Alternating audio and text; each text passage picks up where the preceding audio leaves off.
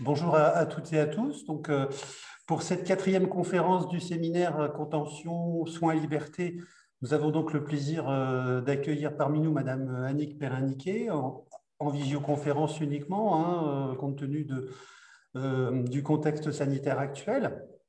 Madame Perriniquet est cadre supérieur de santé, formatrice, auteur de nombreux ouvrages et articles. Elle préside également le comité d'études des formations infirmières et des pratiques en psychiatrie, le CEFIPSI. Donc si, Google euh, m'a bien renseigné.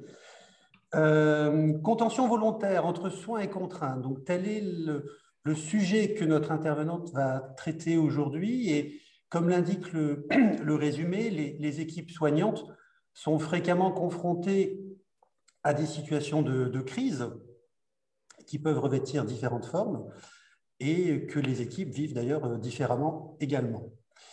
Alors, est-ce une réponse palliative immédiate par défaut, mais pas pour autant à proscrire puisqu'elle est un soin La contention involontaire satisfait d'abord le besoin de sécurité et montre aujourd'hui ses limites. Elle ne suffit plus à soigner.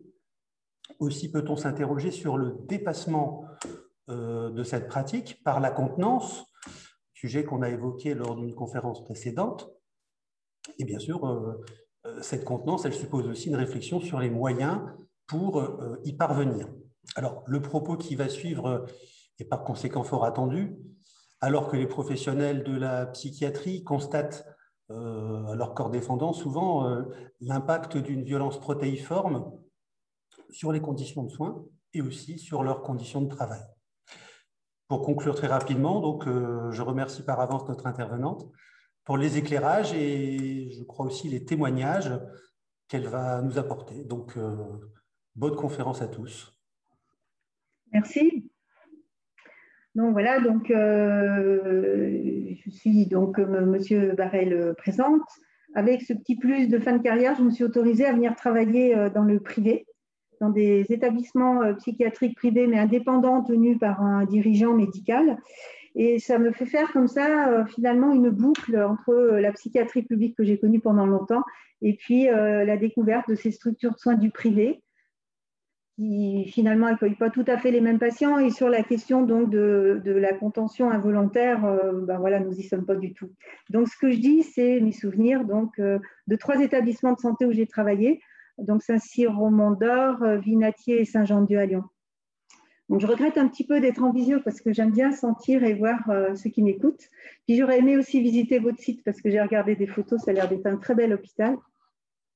Voilà. Alors, bravo aussi pour euh, travailler avec la chaire de philosophie sur cette thématique qui, mobilise énormément d'énergie, de, questionnement et de préoccupations institutionnelles. Alors, je m'adresse effectivement à des non-soignants dans mon texte. Donc, des soignants vont peut-être par moments un petit peu s'embêter mais j'ai vraiment le souci que sur ce sujet, euh, tous ceux qui ne sont pas du soin euh, puissent, comprendre ce qui se passe dans un service au point d'attacher quelqu'un sur un lit et de le fermer à clé pour le sécuriser.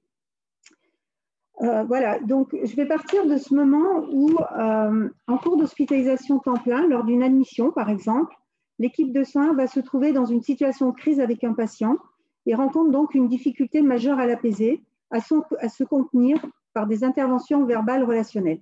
Donc, c'est un patient qui a un comportement euh, inquiétant, provocateur, dangereux pour lui, pour les autres patients, pour les professionnels. Donc, à un moment donné, il ne se contient plus. Il y a un débordement, un raptus anxieux, un passage à l'acte, une tentative de suicide, ou au contraire des injures, des coups portés sur quelqu'un ou sur du matériel. Dans ce moment-là, les soignants sont embarrassés parce que le patient ne va pas être forcément sensible à la parole. Il peut être très énervé, lorsqu'on lui parle. Il peut être aussi en difficulté pour euh, expliquer, répondre, rassembler ses idées pour s'exprimer, et il n'est pas réceptif aux propositions des soignants. Alors, lui parler va continuer de l'énerver parfois, le ton monte, les menaces et les gestes violents partent. Les soignants commencent à se consulter du regard, ils appellent le médecin ou l'interne, le cadre de santé, parce qu'ils sentent que la tension monte beaucoup. Ils vont essayer de laisser faire le patient un petit moment ce qu'il a à faire dans le service, ils vont l'observer, de sentir surveillé, ça va continuer à énerver le patient. Essayer de lui parler, ça ne marche pas. Les tensions se durcissent. Bref, vous comprenez. Les soignants ne savent plus s'il faut insister, ne pas insister, parce qu'insister, ça permet parfois de casser l'agitation, mais insister, parfois, ça l'augmente. Donc, euh, les soignants vont continuer à rechercher un contact, un échange, une négociation pour, se mettre en place euh, une, négociation pardon, pour, euh, qui peut se mettre en place à propos de l'objet du conflit. Donc, c'est différer l'objet de l'attention, ça peut être différer la prise du traitement, expliquer pourquoi le patient ne peut pas sortir dans le parc, etc. Et devant l'échec de toutes les interventions, devant la gravité de la situation, du point de vue des soignants, le médecin présent, appelé, euh, souvent sous forme d'un regard et ça se passe assez vite. Donc la décision d'isolement va être euh, décidée selon l'agitation du patient. Il pourra être contenu sur son lit, donc attaché par le matériel que vous connaissez tous, sur un lit scellé et dans des chambres d'isolement qui ont beaucoup évolué sur ces dernières années, puisqu'on a tous des belles euh, des SAS avec des douches, des WC, etc., ce qu'on n'avait pas quand j'ai démarré en 79 à l'hôpital du Vinatier. Donc, euh, selon le nombre de soignants présents, il va y avoir un appel à renfort. Donc, des professionnels euh, viennent des fois en courant, quittent leur unité, qui du coup déstabilise aussi l'organisation des soins des unités qui quittent. Et souvent, le patient, devant un nombre important de soignants, va céder. Voilà, il va comprendre que le rapport de force n'est pas de son côté. il va rentrer donc dans la chambre d'isolement. Euh, la chambre d'isolement, donc, c'est un espace qui est fermé à clé. Et dès qu'un patient est contenu, pour sa sécurité, on est obligé de le fermer à clé dans une pièce pour le protéger. Et puis, on a vu arriver toute la législation dont je parlerai, alors c'est un peu tartignol, mais dont je parlerai tout à l'heure, donc avec euh, ces 6 heures euh, de contention, 12 heures pour l'isolement, etc., avec des temps de révélation, ce qui fait que normalement, les soignants n'abandonnent pas le patient en chambre d'isolement, vont le voir très souvent, le médecin réévalue les indications et un soin se fait. Ce soin aussi, il continue euh, en post-isolement quand le patient sort à ce moment-là. Donc, il y a tout un travail de reprise qui devrait être fait en équipe avec lui. Et j'ai beaucoup apprécié l'intervention des deux médecins qui trouvaient que par moment, ce travail-là était insuffisant dans les services. Alors, c'est un moment très dense où tout se passe très vite, ça, il faut en avoir conscience. C'est un moment violent pour le patient. C'est un moment qui met les soignants dans un vécu de culpabilité, d'impuissance, d'échec thérapeutique. L'échec, c'est l'idée, au fond, que chacun va se faire euh, plus ou moins verbalisé, qui est que je n'ai pas su gérer la situation, j'ai été débordée, j'ai été dépassée. Donc ça culpabilise. C'est un moment physiquement aussi, fatigant physiquement, parce qu'il y a une tension physique. Euh, on sent qu'il faut quand même être dans une forme d'autocontrôle. Et puis parfois, il faut contenir physiquement le patient. Hein. Il y a une espèce d'enveloppe corporelle qui se met en place. On va dans un corps à corps. Il y a des formations qui apprennent comme ça à mobiliser le patient. Donc, c'est une situation paroxystique de crise avec une charge émotionnelle forte pour tout le monde. Est-ce que le rythme, ça va? Oui, pardon, je fais souvent des arrêts sur image. Ça va, mon débit, c'est euh, ça va Très bien, oui. Ok. Euh, je n'ai pas voulu faire PowerPoint parce que euh, je tiens moins le temps. Je m'égare dans mes idées. Donc, je lis, je vous regarde, voilà, c'est un peu compliqué. Donc, je vais passer par quelques mots d'histoire. alors, j'imagine que votre établissement ancien, qui a un très beau centre de documentation, non? Après Il y a une médiathèque, en effet. Oui, c'est ça. Donc, il doit y avoir les ouvrages dont moi je me base quand je parle de l'histoire de la psychiatrie. C'est Jacques Hockman, euh, donc je crois que c'est un Cossège, Histoire de la psychiatrie, puis des gros bouquins avec des belles illustrations qui. De, donc, c'est, euh, comment il s'appelle Kettel et euh, Postel.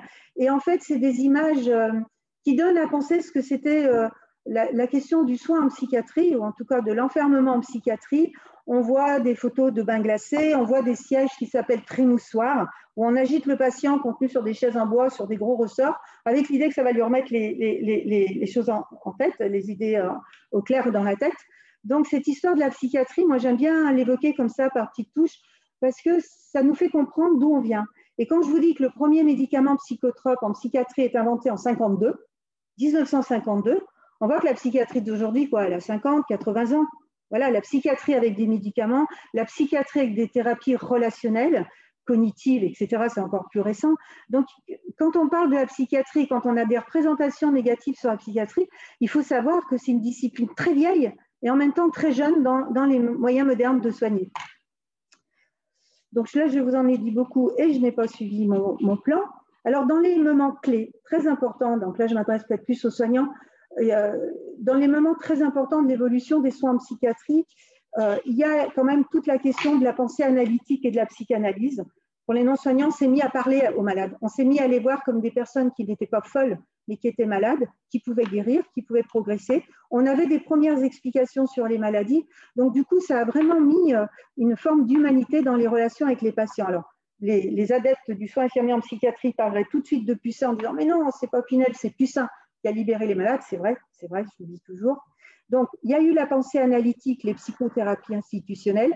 Il y a eu l'arrivée du premier neuroleptique en 1952, c'est le Largactil, qui était donné d'abord par petite solution buvable, puis par forme injectable, qui calme énormément la question des angoisses, des vécus d'éclatement et la question de l'agitation et de la violence. Donc, les neuroleptiques ont vraiment permis d'alléger la question de l'enfermement et de la contention des patients. Ça a permis aussi euh, aux infirmiers d'apprendre euh, à donner des traitements, d'apprendre à faire des injections. 52 le premier neuroleptique. Les premiers programmes de formation des infirmiers en psychiatrie, des hôpitaux psychiatriques, ça date de 55.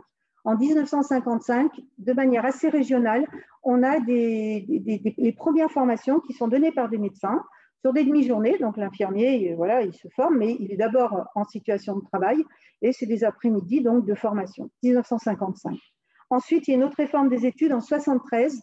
Là, de 55, on passe à 200 heures de formation à la louche. 73, on passe à 28 mois de formation. 79, 33 mois. Voilà. Ça, c'est pour euh, la formation des infirmiers psychiatriques.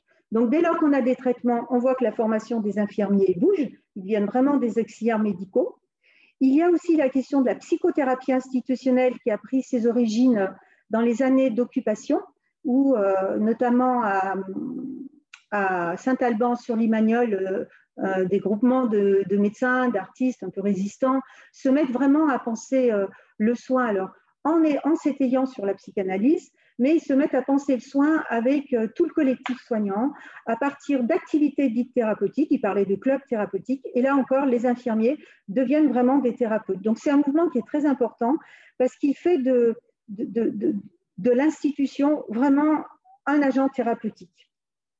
Et euh, ça donne aussi un espèce de collectif de travail et de soins très très fort. Donc tout le travail d'équipe, tout le travail des groupes thérapeutiques, vraiment, ça se plante avec ce courant de psychothérapie institutionnelle. Et c'est les mêmes médecins quasiment, enfin, je schématise, hein, vous me pardonnerez, qui euh, inventent la sectorisation psychiatrique, c'est-à-dire euh, une philosophie de soins très humaniste qui décide de mettre en place une organisation des soins sur un territoire sans discrimination d'aucun patient. C'est-à-dire tout patient a droit aux soins, quel que soit son âge, ses origines sociales, sa maladie. C'est l'idée aussi de donner donc une équipe pluriprofessionnelle dédiée à ce territoire de santé qui va œuvrer donc tant en hospitalisation complète avec des lits d'hospitalisation et les structures ambulatoires qui trouveront un financement dans les années plutôt 80-86, si je crois, ce qui montre bien quand les lois, les, lois sur la les circulaires sur la sectorisation 1960, 1972, le financement de ces structures ambulatoires arrive en 86, ça veut dire que les, directions des hôpitaux étaient vraiment partie prenante de l'évolution des soins. Et c'est pour ça que j'aime bien parler de la contention et de l'isolement avec toutes les équipes d'un hôpital. Voilà, donc ça, c'est vraiment pour euh, l'évolution euh, de la psychiatrie. Mais euh, l'autre fil conducteur, c'est l'isolement-contention. Et eh bien, malgré toutes ces évolutions thérapeutiques, j'ai oublié, mon Dieu, j'ai oublié l'arrivage des neurosciences avec les thérapies cognitives et comportementales. et eh bien, malgré tout, la contention, l'isolement continuent à être pratiquées, sans, avec peut-être de plus en plus de questionnements, mais en tout cas, elles sont enseignées en formation professionnelle, alors initiale, en formation continue, dans la pratique avancée santé mentale et psychiatrie. Donc, c'est vraiment des, pratiques qui sont vécues comme des soins. Sauf que, malgré toutes ces évolutions, c'est quand même avec euh, les droits des patients que, le questionnement sur ces pratiques est venu, je dirais, un petit peu quand même de l'extérieur, puisque euh, a vu en interne en France et au niveau de l'Union européenne des recours, des recommandations, des mouvements d'associations d'usagers. Alors, la Cour européenne des droits de l'homme a œuvré euh, dans cette affaire. je tourne ma page. Euh, j'ai oublié de citer dans les mouvements aussi qui ont interrogé ces pratiques, il y a, tous les travaux du contrôleur général des lieux de privation de liberté. On a euh, des lois en France, donc, et, et, vraiment la loi, pour moi, la plus importante sur ces questions, c'est la loi du 4 mars 2002. Je pense que tout le monde ici la connaît. elle énumère un certain nombre de droits des patients. Donc, bien sûr, l'information, le consentement, de ne pas souffrir, etc. Elle donne des droits aussi aux patients mineurs, puisqu'il peut ne pas dire qu'il est soigné, qu'il est soigné, mais il doit désigner une personne euh, adulte majeure, donc de son choix, pour être accompagné. Donc, il y a cette loi qui est très importante. Dans le mouvement de cette loi, il y a tous les travaux euh, de la FNAPSI. Je ne sais pas si vous connaissez la FNAPSI avec Claude Fingoldstein, qui a fini par monter donc, euh, la Fédération nationale des amis et des patients de la psychiatrie, qui a été euh, très active dans euh, la, naissance des groupes d'entraide mutuelle. Et moi, cette femme, elle a vraiment, je la remercie tout le temps. J'ai eu cette chance inouïe par les travaux du CFIPSI au moment où, où se travaillait la loi du 4 mars 2002 je crois que c'est la, la, Fédération hospitalière de France qui avait initié une journée au ministère sur euh, l'accès direct au dossier patient, qu'est-ce que ça change? Et alors, on était à une réunion préparatoire, j'étais arrivée juste avant le début de la réunion, elle aussi, accompagnée d'un jeune monsieur qui avait beaucoup de mal à, rentrer dans une pièce, je ne savais pas qui ils étaient. Il avançait, il reculait, c'était compliqué, et ils se mettent en face de moi parce que c'était les seules places qui restent. Et pendant toute la réunion, Claude Fickolstein était vraiment euh, militante, hein, avec un gros ton de voix, quand j'étais en face, elle me regardait, donc j'ai un peu pris les choses pour moi. Et elle disait tout le temps, mais c'est dingue, vous ne voyez que le malade. On est d'abord des personnes. Et vraiment, je me revois dans le train euh, rentrant à Lyon en me disant, euh, purée, mais elle a raison, quoi. Donc c'est vrai qu'elle m'a, elle m'a vraiment euh, remis, remis vraiment dans l'idée qu'on soigne des personnes. Donc la question des droits des patients, elle est vraiment partie de la loi du 4 mars 2002 dans les questionnements en psychiatrie. Dans la foulée, on voit arriver euh, de la haute autorité de santé la des, des, recommandations sur la liberté d'aller et venir, qui inaugurent vraiment un changement fondamental concernant le respect des droits des personnes et la place des usagers dans les soins.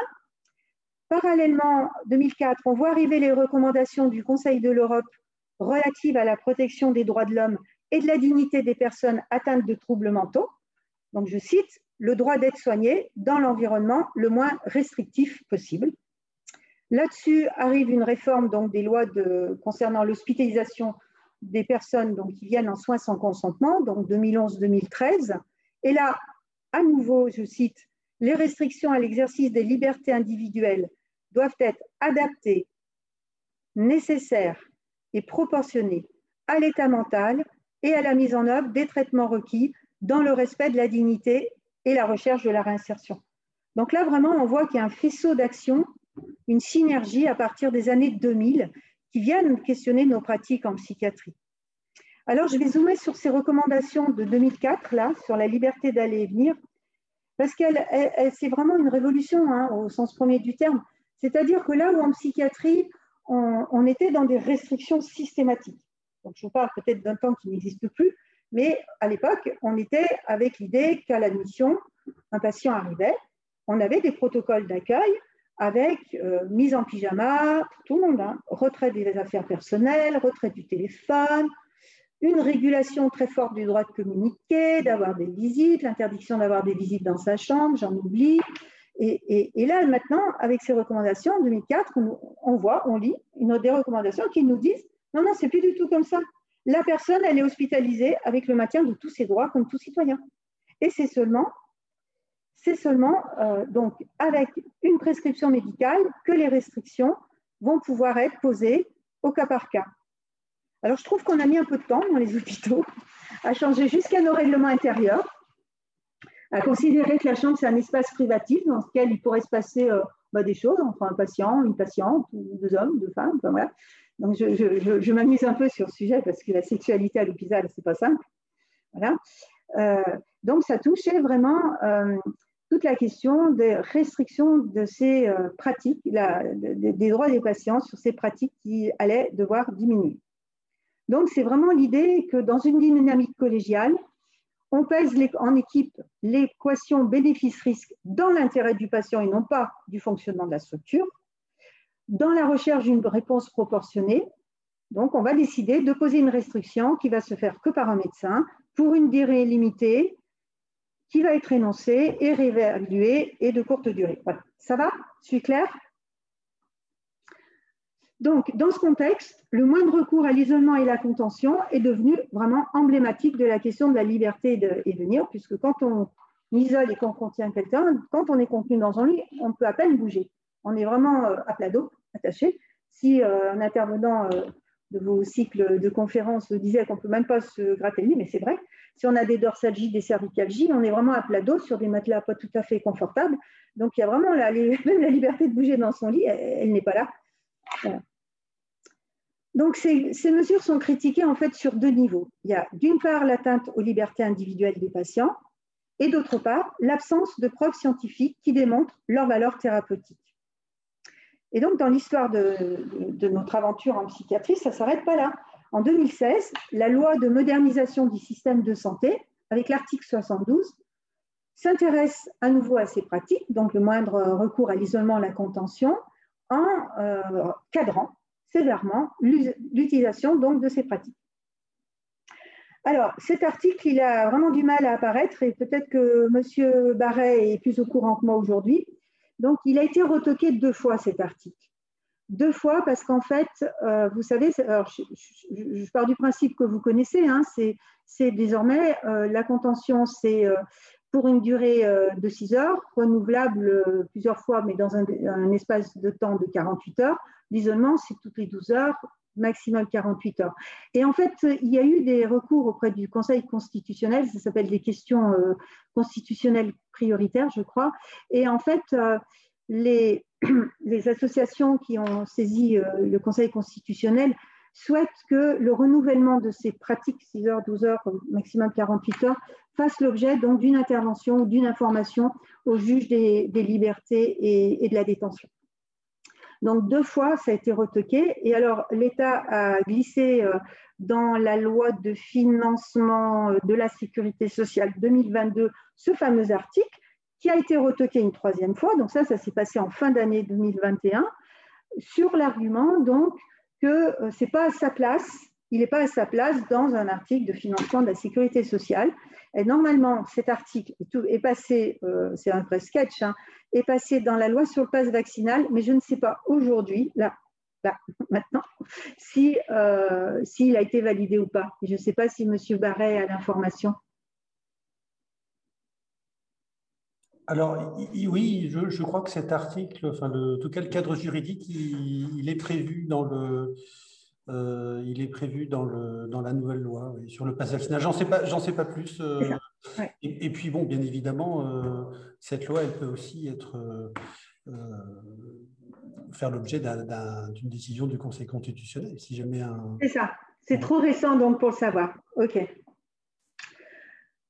Donc voilà. Donc en tout cas, au 1er janvier, normalement, la mise en place de cet article devrait avoir lieu. Donc, il s'agit euh, d'être dans ce cadre de renouvellement toutes les 6 heures, 12 heures pour l'isolement, le contention. Alors, toujours parallèlement euh, à, on, garde un peu euh, cette évolution historique, donc en 2016, on a cet article, 2020, début 2022, on ne sait pas trop quelle vie et quel sort il a aujourd'hui. On a vu arriver des, instructions, une instruction ministérielle euh, concernant l'isolement la contention, donc je parle de, celle de, 2017. On a vu arriver aussi des travaux euh, mieux prévenir et prendre en charge les moments de violence dans l'évolution clinique des patients adultes lors d'une hospitalisation en psychiatrie, des recommandations de la haute autorité de santé que je trouve vraiment très très belles, très belles au sens clinique, elles sont très riches d'astuces et de préconisations. Et on a aussi en 2017 des recommandations sur l'isolement, la contention. Donc on peut dire qu'on est convoqué à un changement de pratique et c'est peut-être euh, bien finalement.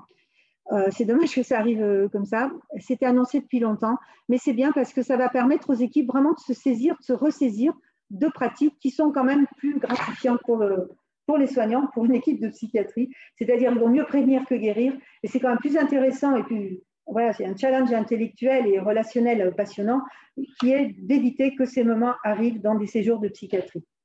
Et c'est beaucoup mieux pour nos patients. Du coup, ce sujet, ça nous amène à parler de la contrainte en psychiatrie. Je ne sais pas si vous avez besoin que je partage un peu le plan. Je ne sais pas. Euh, alors, euh, oh, comment je fais pour partager le plan? Euh, Pour vous montrer un petit peu où on en est.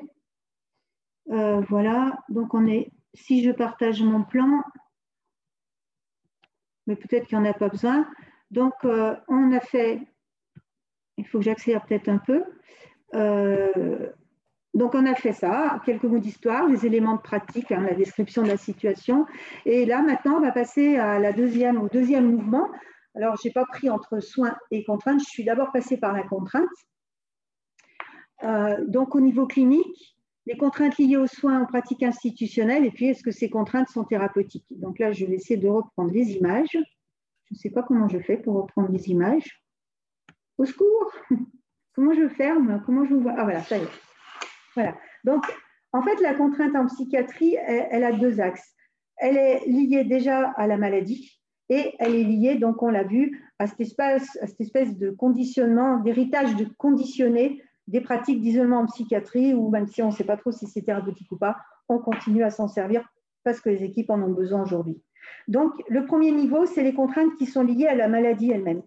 Donc, en fait, on accueille des personnes qui souffrent de troubles psychiques envahissants parce qu'on sait que la plupart des patients, on disait à une époque, 80% des patients suivant en psychiatrie le sont en ambulatoire. Donc, on accueille à peu près 20% de patients qui sont vraiment en crise, qui ont des troubles psychiques envahissants, et ces troubles attaquent la capacité de discernement du patient, c'est-à-dire la capacité à se dire ben, j'ai des troubles, je ne suis pas bien, je me sens vraiment pas tout à fait normal en ce moment, avec des guillemets, mais je me sens malade, peut-être que je suis malade, il faut que je me fasse aider. Donc ça, c'est quand même, ça arrive hein, souvent, mais on a des patients qui n'arrivent pas à être à distinguer un changement dans leur vécu interne, euh, dans leur vécu corporel, parce que ça représente une exigence d'intériorité. C'est-à-dire qu'il faut vraiment être introspectif pour arriver à s'auto un peu évaluer en disant mais je me sens comment, je suis pas bien, ça vient de moi, ça vient des autres, est-ce que c'est l'épidémie, est-ce que voilà. Donc ça demande une exigence d'intériorité. On parle de capacité d'insight, de discernement. Donc il s'agit de rentrer dans son monde mental, dans ses perceptions, ses émotions, sa relation aux autres et, et, il faut être en mesure de les interroger, de les reconnaître et se dire que quelque chose ne va pas. Donc la maladie en, enraye, enraye ce, ce, mécanisme parce qu'il y a des, troubles cognitifs, c'est-à-dire toute la cognition, tout champ, on va dire, des activités intellectuelles, et puis tout ce qui est du monde plutôt, alors psychique, on va parler donc euh, bah, de la vie mentale, qui sont liés à la maladie, qui vont altérer ses fonctions. Donc en fait, euh, la plupart des personnes, même quand elles sont très malades, arrivent toujours dans un délai assez tardif par rapport à l'arrivée des troubles. Les choses s'installent, l'entourage pense que ça va passer, le médecin généraliste perçoit un peu, bon, bref, ils en parlent, c'est pas net. Et du coup, quand la personne arrive dans les soins, elle est déjà assez malade. Et je cite Henriet, ce n'est pas la citation exacte, je n'ai pas pris le temps de la rechercher. Donc, il disait la maladie mentale, c'est une pathologie de la liberté, c'est un vrai bateau, mais n'empêche qu'effectivement, les personnes sont moins libres de disposer d'elles-mêmes telles qu'elles le sont habituellement. Donc, ça, c'est les contraintes qui sont liées à la maladie. Il y a les contraintes, d'autres contraintes qui arrivent, du coup, c'est la demande de soins. Donc, on a vu, il y a des patients qui vont arriver spontanément dans les soins, mais pour autant, euh, ils vont quand même avoir un vécu dont il est important, sur lequel il est important de s'arrêter, parce qu'ils vont euh, sentir euh, une espèce de culpabilité, de honte, euh, du coup passer à une espèce d'auto-stigmatisation. Et je crois que c'est assez fort dans une société où on est quand même dans une définition de la santé mentale très exigeante on est là, un être humain, un individu tout seul qui doit vraiment s'accomplir par lui-même, euh, voilà, tout maîtriser, sa réussite dans tous les secteurs de sa vie, amoureuse, sexuelle, professionnelle, sportive, etc. Et je pense que les personnes qui euh, commencent à se sentir euh, faiblir du côté de, leur sentiment d'intégrité, de leur performance intellectuelle, de, leur équilibre et leur sérénité mentale, affective, il y a il y a un sentiment certainement renforcé au niveau de la honte, de la culpabilité, de se sentir un petit peu en faillite de ce modèle euh, sociétal qui est exigeant. La deuxième chose pour les patients qui voudraient se soigner, c'est la lisibilité de l'offre de soins. C'est apparemment assez compliqué de trouver les bons professionnels. Euh, alors, moi, je pense souvent aux médecins généralistes. Est-ce que c'est la meilleure porte d'entrée Je ne sais pas. Mais l'offre de soins en psychiatrie, elle semble compliquée. Et puis, il y a les représentations les représentations mentales sur la maladie, la folie, sur euh, ces soignants en psychiatrie. Hein, je disais, en attendant qu'on se connecte tous et qu'on soit ensemble, que j'étais étonnée au bout de 43 ans d'exercice en psychiatrie d'être encore chahutée sur, euh, en tant que soignante de la psychiatrie. c'est un truc d'ailleurs, ça me, ça me fait grave parce que je me suis un peu énervée avant les vacances. Donc ça suffit, arrêtez, c'est bon. Voilà. Et puis les traitements sont inquiétants, les traitements en psychiatrie. Les médicaments, pas tout à fait bonne presse, même si on est un pays vraiment consommateur de psychotropes. Donc on a vu la contrainte liée à maladie, la contrainte liée à l'arrivée dans les soins, et puis la contrainte à se soigner. Donc je parle des hospitalisations sans consentement, où euh, le législateur finalement va dire à la personne je viens vous protéger, vous n'êtes plus tout à fait maître de vos actes, vous êtes dangereux pour vous-même, votre vie part à volo, vous n'arrivez plus à prendre soin de vous, à être en lien avec les autres, à gérer vos affaires, à être serein. Donc, je viens vous protéger de votre santé mentale qui vous met dans des troubles émotionnels, psychiques, comportementaux. Donc, on est sur une hospitalisation sur la demande d'un tiers, famille, entourage ou un représentant de l'État. Alors, bien sûr, ces soins sans consentement sont déclenchés euh, euh, après échange, discussion, recherche de, consensus avec la personne, d'alliance thérapeutique et une négociation. Mais finalement, on peut dire que la contrainte à se soigner, d'un point de vue juridique, elle est un peu dans le cadre de l'assistance à personne en danger qui vient mettre fin à une situation de décompensation aggravée et après un refus de soins. Donc, elle prend sens pour moi dans l'obligation de protéger une personne, son entourage. Elle manifeste un désir de la société du maintien de l'inclusion de la personne et l'ouvre la possibilité du coup de bénéficier de soins. Alors bien sûr que la personne n'est pas contente, hein, ça l'oblige à se soigner et elle va rentrer dans un univers euh, qui n'est pas simple, qu'on soit en soins libres ou en soins sans consentement. Elle va rencontrer euh, obligatoirement un médecin qui va évaluer son état de santé, rechercher une alliance thérapeutique. Je fais comme ça parce qu'il y a bien sûr la balance bénéfice-risque et il va donc ce médecin avec peut-être un infirmier en entretien euh, partagé, euh, évaluer les risques et peut-être peser l'intérêt donc d'une de, restriction, voire d'une indication d'isolement et de contention selon euh, le niveau de compliance du patient, l'adhésion et puis son niveau de, contact et de relation à l'autre. Voilà, donc dernier point donc, de ce chapitre sur les contraintes, c'est l'idée que venir se soigner en psychiatrie, c'est quand même bien contraignant. Euh, parce que finalement, on demande à des patients de se soigner et ils ne choisissent pas les professionnels euh, avec qui ils vont devoir se fier et se confier. Donc, finalement, par euh, la loi de, du lit vacant, ils arrivent dans une unité qui est de leur secteur géographique en général, mais ils ne vont pas choisir le médecin, ils ne vont pas choisir l'infirmier, l'aide-soignant, l'assistante sociale, le psychologue. Et ça, je trouve que c'est quelque chose qui doit être assez perturbant quand on arrive. On, passe tous des heures sur Doctolib à chercher des nouveaux professionnels, on regarde, on se renseigne. Et là, eux, pour des sujets difficiles, ils ont à, se confier comme ça et à faire confiance à, des professionnels. Ils vont devoir faire confiance aussi dans les soins, dans les médicaments. Ils vont prendre des médicaments qui ont des effets secondaires, euh, pour lesquels ils sont un peu sédatés, ils ne sont pas dans leur assiette. Euh, ils vont aussi se retrouver dans des entretiens. Parler de soi, c'est pas évident. Hein. Alors tout le monde parle de soi sur des réseaux sociaux a priori, mais euh, finalement là, on va les amener à être dans une parole authentique, euh, bien personnelle. Ils vont aussi se retrouver dans des soins de groupe, des relations soignants-soignés quand ça existe, ou d'autres thérapies. Et je vois dans nos hôpitaux de jour, même dans le, privé, avec des patients qui sont faits en soins libres, hein, on a des hôpitaux de jour souffrance au travail il m'est arrivé de remplacer des infirmiers, euh, parce qu'il y a aussi des pénuries d'infirmiers dans, le, privé, euh, où des maladies non remplacées. Et quand j'ai eu fait des entretiens d'admission, ils étaient très inquiets tous, pour, et ça m'a surprise, sur euh, le fait qu'ils allaient devoir se soigner en groupe avec d'autres gens. Voilà, c'est quelque chose qui paraît compliqué. Et puis, il faut faire des efforts, quoi. il faut se remettre en mouvement, accepter le rythme de l'hôpital, ses contraintes, le déroulé de, la vie d'hospitalisé, comme je dis, et puis ils vont devoir aussi affronter ces symptômes. Donc, euh, se soigner en psychiatrie est contraignant. Il y a un deuxième mouvement qui arrive, c'est que le cadre institutionnel en psychiatrie, il est très contraignant. On est dans une organisation euh, extrêmement euh, réglée, très ordonnancée, et c'est normal, on a besoin on a besoin d'organiser euh, la vie du service, le déroulé des soins de manière très prévisible pour les soignants, pour, euh, voilà, pour être efficient, mais on a aussi besoin de régler les activités des patients. Mais ils découvrent en même temps des fois un, vide, un vide d'emploi du temps, un ennui à l'hôpital. Tous les patients n'ont pas des soins tous les jours, des soins identifiés comme tels. Ils vont devoir aussi comprendre les codes de langage, le vocabulaire, à qui exprimer ses demandes. Ils vont aussi devoir euh, se confronter euh, au, renvoi fréquent du règlement intérieur, du respect des règles de lit. Ils vont avoir des réponses différées parce que les soignants ne sont pas disponibles. Et puis, on l'a déjà dit, donc, ils vont avoir des restrictions de, liberté, donc dans le genre, ben, tu te rends compte, on m'a retiré les affaires pendant l'inventaire, moi, je ne voulais pas. Et puis, pour les récupérer, maintenant, euh, il faut que je demande au médecin. Non, mais tu te rends compte, elles sont fermées à clé. Puis, je veux téléphoner, je n'ai même pas le droit de téléphoner, tu te rends compte Il faut que je téléphone en présence des infirmiers. Enfin, voilà, je pourrais faire. Euh, voilà, puis moi, je voudrais aussi m'occuper le soir sur les regarder sur mon, mon, ordinateur, voilà, les séries que j'adore suivre sur Netflix. j'ai du temps, je m'embête, je fais rien. Enfin voilà. En plus, on m'a donné un pyjama qui ne va pas, j'ai l'air de quoi. Enfin voilà. Donc c'est tout ça, hein, l'arrivée des soins en psychiatrie. Donc euh, l'arrivée des soins en psychiatrie, c'est aussi la rencontre entre patients, du collectif patient, de l'ambiance du service.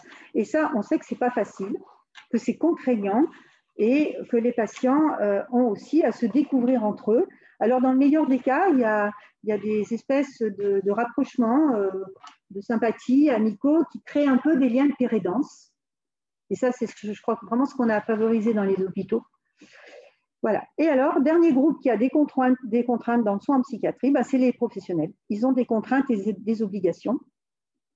Alors, eux, comme contraintes et comme nécessité, ils ont vraiment besoin d'évoluer dans un environnement maîtrisé, contrôlé, sécure pour eux et l'ensemble des patients présents.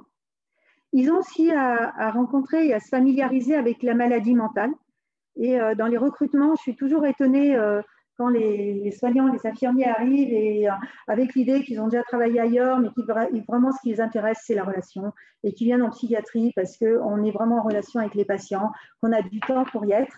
Et quand je les revois après dans les structures, quand j'ai le bonheur de retravailler un peu avec eux, voilà, ils me disent que finalement, c'est vraiment une relation très technique, élaborée, qui se travaille, et qu'ils étaient surpris d'avoir l'impression de démarrer quelque chose de nouveau dans ce champ relationnel, euh, la, relation de soins. Quoi. Ils ont aussi, ils rencontrent dans leur, j'ai appelé ça des contraintes, mais bon, des choses qui leur arrivent comme ça, la question de leurs émotions face à certains comportement de patients. Ils peuvent avoir de la peur, par exemple, ils peuvent être par moments plus fascinés. Enfin, ils ont aussi à travailler la question de l'empathie et puis la question des éléments transférentiels et contre-transférentiels. C'est en ça que la relation elle est travaillée et c'est en ça que le travail d'équipe et de tous ces, tous ces temps institutionnels et cliniques sont vraiment importants. Ils ont aussi, dans, leur, dans cette confrontation à la relation de soins, à régler euh, leur engagement, leur implication, c'est-à-dire la recherche de la juste mesure, de, la, de, la, distanciation nécessaire et de la bonne distance. Ils ont aussi la question du doute, de l'incertitude, de l'incompréhension devant les troubles, devant les soins, qui fait que ça marche, ça marche pas. Ils ont aussi des fois à répondre à des situations imprévues, inédites, surprenantes, brutales. Et le tout donc avec une responsabilité professionnelle et on l'espère tous s'inscrire dans une démarche éthique et clinique. Et ils ont aussi à se confronter donc à ce recours à l'isolement, à la contention, comme dernière solution lorsqu'ils se sentent dépassés, réduits à l'impuissance. Donc, vous le comprenez tout de suite, il y a vraiment besoin de mobiliser des compétences cliniques, relationnelles, collaboratives, organisationnelles pour répondre aux patients et prévenir ces moments de violence. Alors, on attaque un autre chapitre qui est donc est-ce que ces contraintes sont thérapeutiques? Mais alors, si on parle de, thérapeutique, il faut, qu'on se tombe d'accord sur ce qui fait soin dans nos établissements de psychiatrie. Alors, ce qui fait soin, c'est déjà le devoir de protection et d'aide de la personne en difficulté. Donc, c'est la phrase, il faut vraiment que vous fassiez quelque chose pour vous, on va vous aider. Donc, on propose une hospitalisation, qu'elle puisse reprendre soin d'elle, cette personne, et retrouver son pouvoir d'agir, en vue donc d'un retour à une vie sereine l'équipe là est vraiment prise euh, comme un, étayage de cette espèce de difficulté. J'ai mis défaillance avec des guillemets, c'est pas très élégant comme mot. Alors, c'est pas avec des personnes de la chaire de la philosophie que je vais m'aventurer à parler du CARE. En tout cas, voilà, vous en parlez tous bien mieux que moi. Mais en tout cas, voilà, le CARE fait soin, c'est sûr. Et puis, avec le CARE, il y a toute la question de, de la théorie de relation d'aide de Carl Rogers, avec euh, la question de l'écoute, de la bienveillance, le respect inconditionnel de ce qui arrive, l'absence de jugement. Il y a euh, pour le patient donc la possibilité de, parler de soi, mais euh, vraiment d'apprendre à parler de soi dans une parole authentique et introspective. Il y a les traitements, médicamenteux, non médicamenteux. Il y a dans ce milieu qui se veut, alors sécurisant, des fois sécuritaire, mais il y a quand même une intention d'abord de sécurité et de réassurance, il y a une invitation au lâcher-prise pour lui, au fait d'être porté par les soins, par la vie institutionnelle, alors qu'à une époque, avant l'hospitalisation, il cherchait plutôt à compenser, à masquer ses difficultés. Il va se laisser porter par le désir des soignants et pareil, je n'ai pas pris le temps de chercher mes sources bibliographiques, mais au cas si je laisse mon texte, je pourrais les communiquer. C'est un article de soins psychiatrie. Je, le date entre enfin, 2014 et 2016. Euh, c'est euh, une personne qui a été euh, hospitalisée en psychiatrie, alors dans le privé. Je n'ai jamais su d'ailleurs quelle, quelle, maladie elle avait souffert. Et euh, ça s'appelle, l'article s'appelle Vous allez vous en sortir. Et je trouve que c'est un témoignage qui est passionnant. Euh, parce qu'elle raconte qu'elle est arrivée en catastrophe dans le privé parce que sa famille euh, a un peu forcé la porte du domicile hein, et l'a traîné dans les soins. Elle continue à travailler, mais en, se vidant de son énergie parce qu'elle essayait vraiment de compenser tous ces symptômes. Elle décrit son appartement comme vraiment un vrai cafarnaum. Et en fait, quand elle arrive dans les premiers jours, c'était au mois d'août, elle disait que peut-être qu'il manquait des patients euh, en hospitalisation privée, là, euh, que les soignants étaient disponibles et elle euh, relatait combien les aides-soignants l'avaient, lui avaient permis de renouer la vie par des bains, elle devait être très sale, je pense. Elle devait être dans une incurie totale. Et en fait, les aides-soignants, avec beaucoup de tact et de délicatesse, l'ont aidé à prendre un bain. Un bain qui a duré apparemment. Et elle décrit vraiment euh, combien euh, elle était reconnaissante euh, du tact des soignants et, de ses soins d'hygiène, tout en se disant qu'elle était tombée bien bas, entre guillemets, parce que ben voilà, c'est des habitudes, elle n'était pas lavée, mais que là, vraiment, elle s'était remise en, vraiment en toute confiance à ses aides-soignantes. Et en même temps, ce, le titre de l'article, vous allez vous en sortir, euh, c'est la phrase d'une assistante sociale. Elle disait qu'elle était difficile hein, dans les soins, qu'elle n'était pas très compliante, qu'elle ne se laissait pas faire, qu'elle ronchonnait beaucoup, qu'elle critiquait beaucoup les soignants. Et apparemment, elle avait un peu des relations difficiles avec une assistante sociale qui devait mettre au clair donc, euh, sa situation administrative. Et, euh, en fait, elles, sont parties ensemble à son domicile pour récupérer des, des, fiches de paie. Et elle dit que le, tact avec lequel l'assistante sociale a fait comme si rien n'était dans ce logement qui devait sentir vraiment pas bon et qui était en vrai fouillis. Voilà. Et, elle dit que cette phrase au retour, au retour euh, dans la voiture, quand l'assistante sociale lui dit mais de toute façon arrêtez, vous allez vous en sortir. Elle dit que là, elle a senti qu'elle basculait effectivement à nouveau dans un pouvoir d'agir et qu'elle se sentait à nouveau plus vivante et que cette phrase vous allez vous en sortir lui a redonné, on parle en réhabilitation psychosociale, le sentiment d'espoir et qu'elle s'est remise du coup le pied, on va dire, à l'étrier de sa vie. Voilà, donc ça c'est l'invitation au lâcher prise. C'est aussi l'intention clinique des soignants, leur confiance dans le rétablissement du patient. C'est euh, ce qui fait soin, c'est l'authenticité des soignants, leur qualité, leur patience, leur disponibilité, etc. C'est l'intégration. Alors là, c'est mon petit chapitre et peut-être que voilà, je vais m'attirer un peu du mécontentement dans la salle. J'ose dire qu'en tant qu'ancienne infirmière de secteur psychiatrique, j'ai été formée aussi, j'ai cette chance de travailler avec Jacques Hockman et Michel Marie-Garmine, universitaires de Lyon, la Dinatier. Et alors, Jacques Hockman était formidable parce que quand il passait euh, d'astreinte le week-end, nous avions droit à des leçons. Pas des leçons, il se mettait à parler du soin, tout ça. Il parlait bien en plus. Et il nous a appris, je crois, tous les concepts de Winnicott. Et je trouve que pour euh, les soignants de proximité hein, des équipes, de proximité du malade. Les concepts de Winnicott sont des, outils euh, qui structurent vraiment euh, la pensée clinique. Et je ne sais pas si effectivement ils ont un dénouement de preuves scientifiques, ces concepts-là aujourd'hui, mais je sais que des choses comme la préoccupation maternelle primaire, ce souci du patient, et ce qui fait que vous avez des soignants des fois qui sont en train de faire des observations dans, dans le bureau infirmier, tout d'un coup ils se lèvent, parce qu'ils viennent de penser à un patient, ils vont voir ce qui se passe, notamment dans la chambre d'isolement. Il y a le concept de la mère suffisamment bonne, et je me revois écouter ça en me disant, bon, ça va, si je sens que je ne suis pas tout à fait une bonne soignante et que je ne pas tout à mon malade, cette frustration-là ben, lui permet aussi de grandir. Enfin, voilà. Il y a le concept de portage, hein, holding, engine, la transitionnalité, cette espèce d'entre-deux intelligent, Et puis d'autres concepts qui ne sont pas de Unicode pour le coup, mais la fonction de contenance, d'enveloppe, l'étayage, la, la parexcitation, etc. Je trouve vraiment que ce sont des, des concepts qui ouvrent sur une gamme de représentations cognitives très structurantes pour la pensée et l'action clinique. Voilà. Et puis enfin, ce qui fait soin pour le patient à l'hôpital, dans cette contrainte à se soigner, c'est aussi tout ce travail de traduction que font alors tous les membres de l'équipe professionnelle à partir de, la démarche médicale qui est de commencer à parler un peu du diagnostic des symptômes avec le malade. Il y a tout ce travail, moi j'appelle ça de traduction, qui est que les, soignants, tous, le cadre de santé aussi, euh, qui arrive en psychiatrie, même s'il ne sait pas trop la psychiatrie parce qu'il n'a pas été soignant, mais il va se former, il va lire, il peut être en tutorat. Dans certains établissements, ils ont mis des tutorats, mais ils vont vraiment aider le patient à, construire cette expérience de maladie et son rétablissement. Donc, on voit que la contrainte peut être une aide, peut être une aide pour le patient. En tout cas, mon, mon, a priori, mon postulat.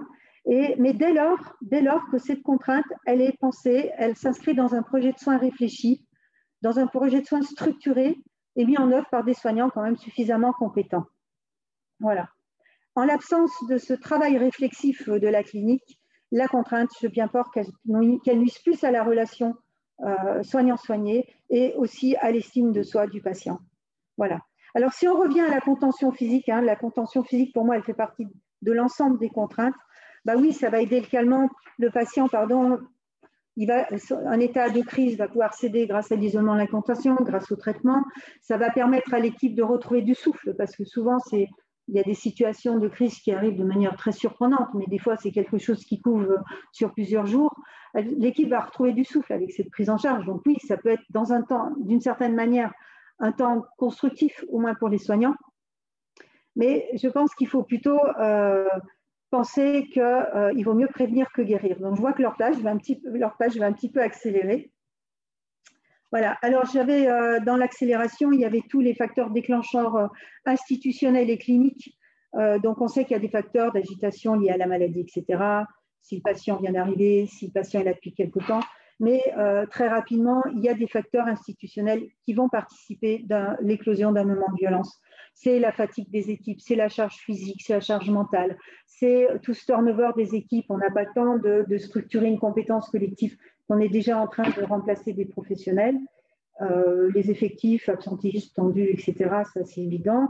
Et puis euh, tous ces facteurs, euh, l'intensification des soins aussi, hein, le turnover des patients, des séjours plus courts, peut-être des prises en charge plus lourdes, des patients avec des addictions, font que les patients, les soignants vont être beaucoup moins disponibles matériellement et psychiquement.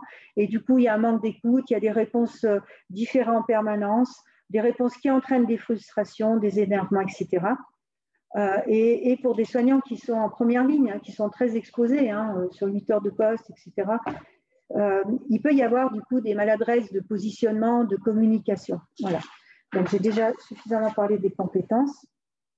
Il y a aussi dans les facteurs qui participent à l'émergence d'un moment de violence, c'est ces cadres de soins trop stricts qui vont être appliqués de manière un peu autoritaire, sans malléabilité, sans souplesse, sans transitionnalité.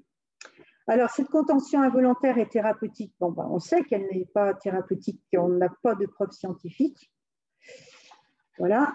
Et je vais passer maintenant à cette idée qui est euh, troisième mouvement. Donc, j'ai donc neuf minutes pour conclure, si je m'abuse.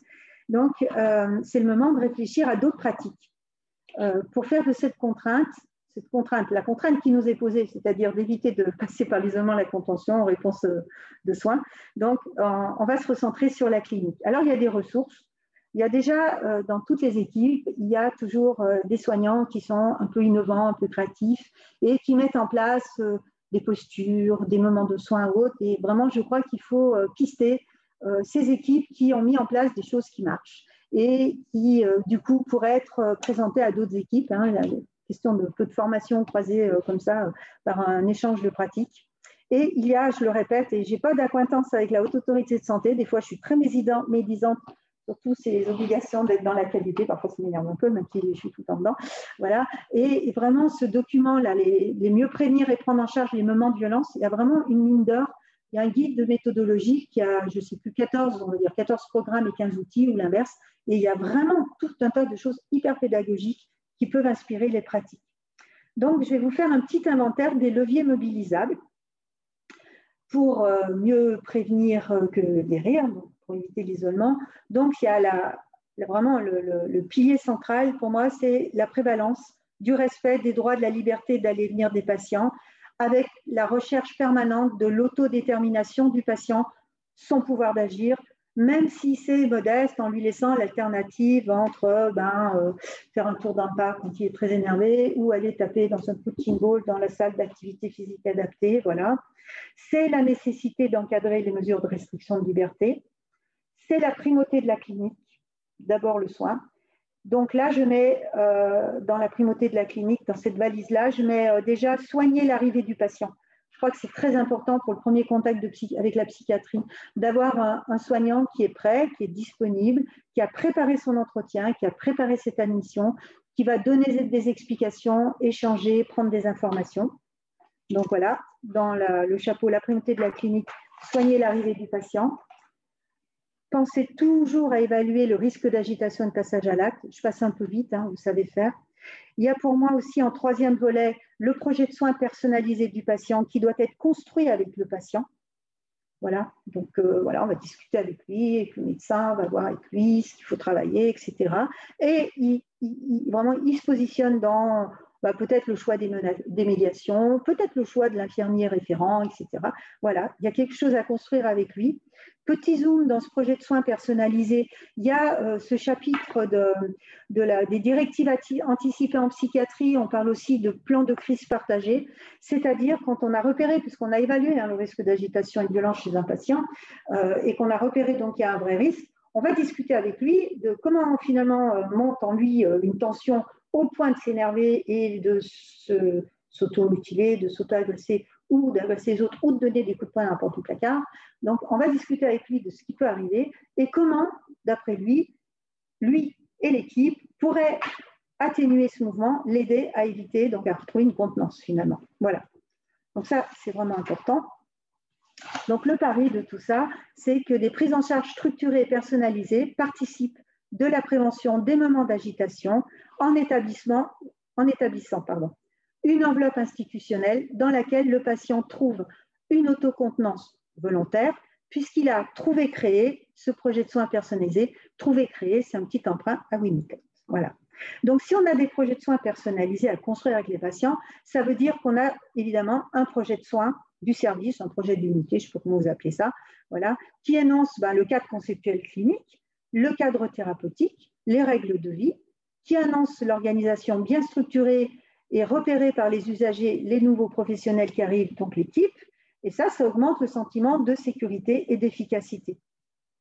Dans ce projet, on a évidemment toute la question des temps institutionnels, des temps cliniques qui sont indispensables, euh, la régulation des mouvements d'équipe, la reprise des situations et des moments difficiles, donc les, les situations de violence et les recours à l'isolement à la contention quand on n'a pas pu faire autrement. Alors, il y a aussi dans la primauté de la clinique, il y a aussi réfléchir chambre, des espaces ouverts qu'on peut aménager avec euh, des moyens du bord. Hein. obligé de faire un espace de laine en bonne et due forme, mais voilà, on peut mettre de la douceur dans les lieux, on peut mettre euh, des, sièges, des fauteuils. Alors, on voit beaucoup matériel euh, isolement là, vous savez. après, surtout autour de, l'architecture, il y a la question de l'organisation du travail. L'organisation du travail, pour moi, l'organisation du travail, et je m'appuie l'expérience de Brigitte Alban, qui était directrice, vraiment une alerte par euh, une visite du contrôleur général des lieux privés, parce qu'ils ont été, pour le coup, vraiment stigmatisés, pointés du doigt, et ils ont dû ressaisir, euh, euh, légitime dans ce rôle d'être avec des patients. Il y a aussi peut-être à risque les soignants des unités de soins puissent euh, mettre des, avec euh, tous les outils, de, j'appelle les outils de retour au calme. Donc, euh, alors certains c'est la méditation pleine conscience, d'autres c'est les exercices respiratoires, d'autres c'est la relaxation, d'autres font un peu de yoga dans leur vie privée, donc ils arrivent à des soins corporels, donc les massages, les bains relaxants, la marche dans le parc, l'utilisation de la salle d'activité physique adaptée pour des patients qui, pour eux, aller mieux se calmer, ont besoin de bouger. Voilà, donc ça, c'est, je crois, l'organisation des soins, elle peut être repensée. Voilà, donc j'en étais sur le chapitre des compétences des soignants. Dans ces compétences, il y a la question aussi des, formations initiales hein, qui permettent de développer des compétences. Il y a la formation continue. Et en fait, les compétences, elles sont à la fois sur euh, les, connaissances des techniques de soins, des concepts cliniques, mais des techniques de soins. D'autant qu'à notre époque, on n'est plus que dans une seule euh, obédience. Avant, on avait cette fameuse opposition euh, de tout neurosciences, de tout psychanalyse. Maintenant, on est plutôt sur une tendance de psychiatrie intégrative. Mais du coup, il faut que dans nos compétences euh, des équipes, qu'on retrouve des soignants qui soient à l'aise avec tel type de psychothérapie, tel type d'approche, ce ce qui, je trouve, est assez technique et complexe à mettre en place. Donc, les compétences des soignants, c'est tous ces savoirs-là. Et puis, c'est tout ce qui est autour bah, de, des capacités relationnelles et du travail sur soi, euh, puisque finalement, on, a l'habitude de dire qu'on on est soi-même un outil de soin. Voilà. Et pour finir, parce que c'est pas confort et on va garder du temps pour le débat, euh, il y a les questions de la représentation, des représentations sur les maladies mentales, sur la psychiatrie, où je crois vraiment qu'il y a un travail à faire pour les professionnels qui viennent travailler dans les hôpitaux psychiatriques, dans les structures ambulatoires. C'est vraiment de se poser les questions sur, au fond, euh, c'est quoi la maladie pour moi le malade mental, est-ce que c'est quelqu'un de dangereux, de pas dangereux Est-ce que c'est quelqu'un qui peut guérir et tout juste se rétablir Et euh, quel crédit de confiance euh, j'accorde aux thérapeutiques ou à tous les autres professionnels, euh, ceux qui ne sont pas de mon métier Voilà, je crois que vraiment, les représentations mentales sont vraiment influentes sur les comportements professionnels donc des soignants et des autres métiers de l'hôpital. Voilà, je peux en rester là.